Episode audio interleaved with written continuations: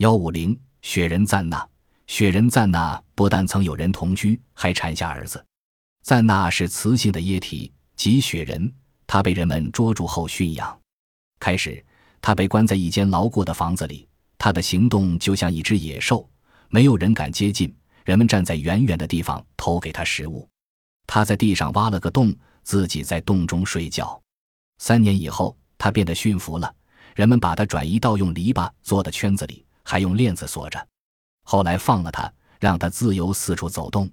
他从不远离吃食的地方，但喜欢凉爽，不习惯室内的温暖。他的皮肤呈棕黑色，身上长着暗红黑色的毛，头发乌黑发亮，又厚又硬。他这样生活了许多年，没什么变化。他比马跑得快，可游过波涛滚滚的摩腹集河。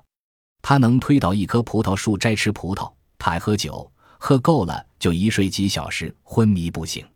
赞娜曾与各种不同的男人怀孕几次，她不要人帮助自己生孩子，但她总把新生婴儿放在冰冷的河水里洗澡。